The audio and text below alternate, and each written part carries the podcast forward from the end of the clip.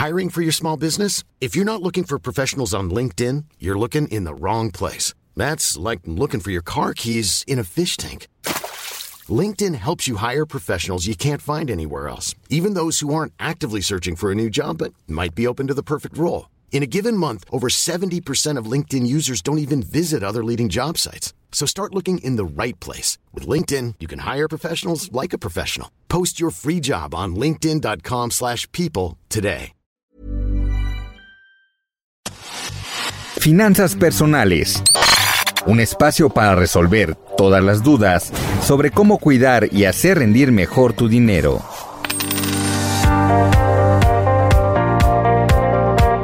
Bienvenidos a una edición más de Finanzas Personales, el podcast del Heraldo de México, donde te damos recomendaciones para empoderar tus finanzas y obtener tu libertad financiera. En esta ocasión hablaremos de uno de los temas que quizá más preocupa a los emprendedores y es cómo potencializar nuestra marca y negocio. Para ello, nos ayudan los neurotips y Carla Rojas nos dará las mejores recomendaciones para lograrlo. Carla, ¿cómo estás? Cuéntanos qué son los neurotips. Hola Diana, feliz día igual a todos. Y pues sí, en esta ocasión, como bien dices, vamos a hablar sobre los neurotips en un sentido de venta y de poder llegar a la emoción del consumidor. Los neurotips irán enfocados justamente en cómo poder tener un acercamiento con muchísima mayor asertividad en la emoción del consumidor y en la mente de ellos. Y es que como bien nos cuentas, Carla, estos neurotips se van relacionados con la emotividad o el apego que las personas pueden desarrollar con las marcas, porque como lo mencionas, tienen un valor simbólico. ¿Esto qué quiere decir? Pues que nosotros compramos cosas por el sentimiento que nos recuerdan o la sensación de bienestar que nos producen. Entonces, en este sentido, es importante tomar en cuenta que es lo que la marca como tal nos hace sentir y nos representa al momento de querer adquirir un producto. ¿Es correcto? Así es, como bien dices Diana, hay que tomar en cuenta lo que significa el valor simbólico, es decir, muchos de los productos o realmente la mayoría de los productos, servicios y marcas valen más por lo que significan a lo que realmente son. Ejemplo, hoy en día tenemos la posibilidad de tener un reloj, pero realmente ese sentido es un accesorio, porque el reloj lo podemos tener en el celular y por ende, si te compras un reloj muy caro, pues tendrá un valor simbólico mayor a no solamente traer un reloj como accesorio y como pues un, un producto que te puede dar la hora, sino como algo de mayor estatus y de otro tipo de alcances. Por lo tanto, aquí lo más importante es preguntarte cuál es el valor simbólico de tu negocio y una vez que tengas esa respuesta, podrás ver que esto se transforma en el proceso de venta y discurso, haciéndolo visiblemente más exitoso.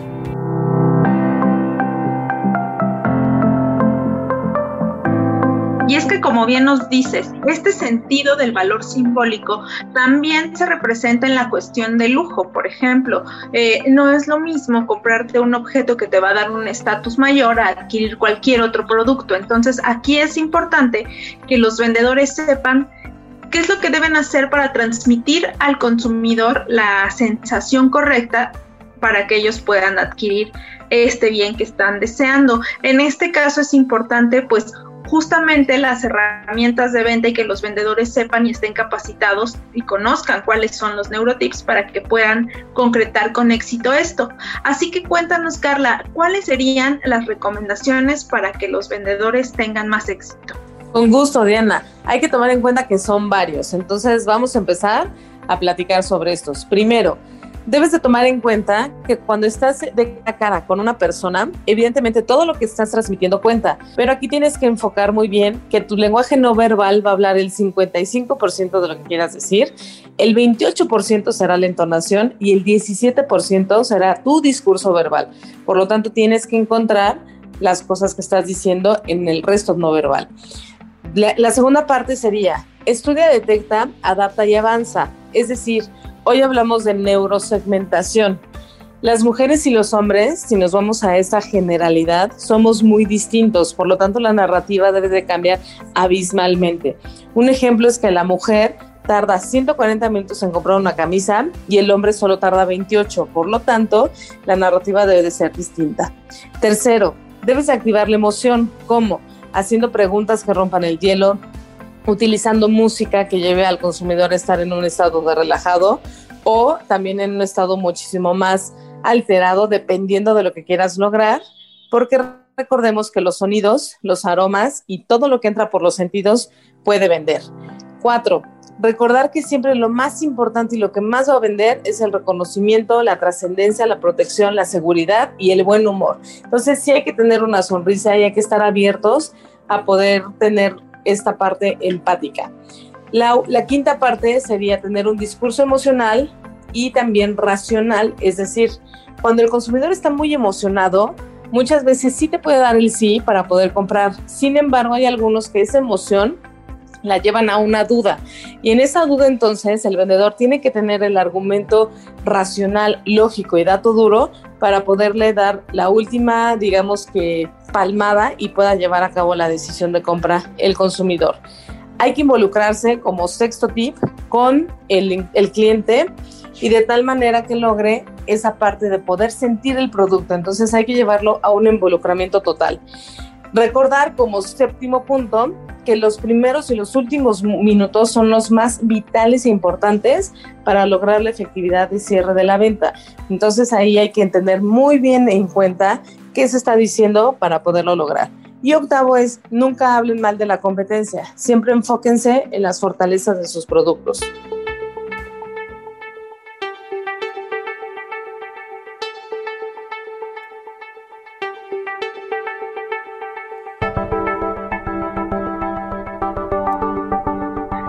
Nos estás comentando, Carla, nos hace pensar que los vendedores pues deben recibir cierta capacitación para que puedan lograr con éxito una venta.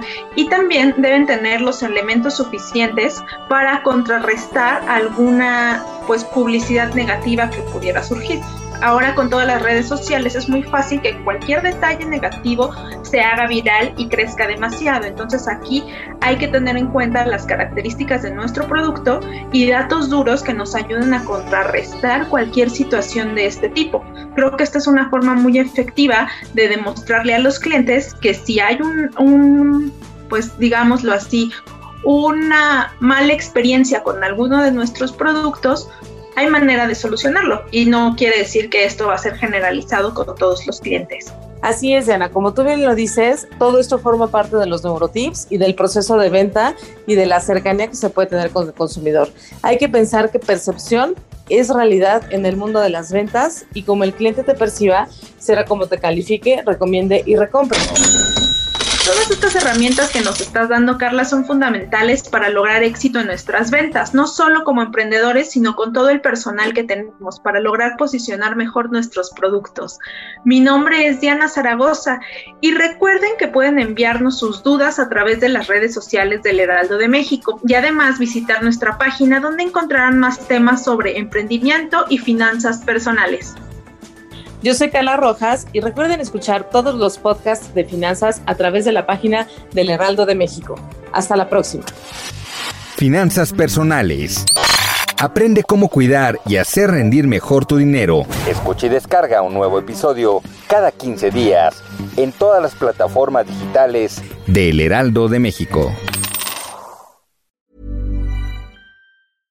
Mom deserves the best, and there's no better place to shop for Mother's Day than Whole Foods Market. They're your destination for unbeatable savings, from premium gifts to show-stopping flowers and irresistible desserts. Start by saving 33% with Prime on all body care and candles. Then get a 15-stem bunch of tulips for just $9.99 each with Prime. Round out Mom's menu with festive rosé, irresistible berry chantilly cake, and more special treats. Come celebrate Mother's Day at Whole Foods Market.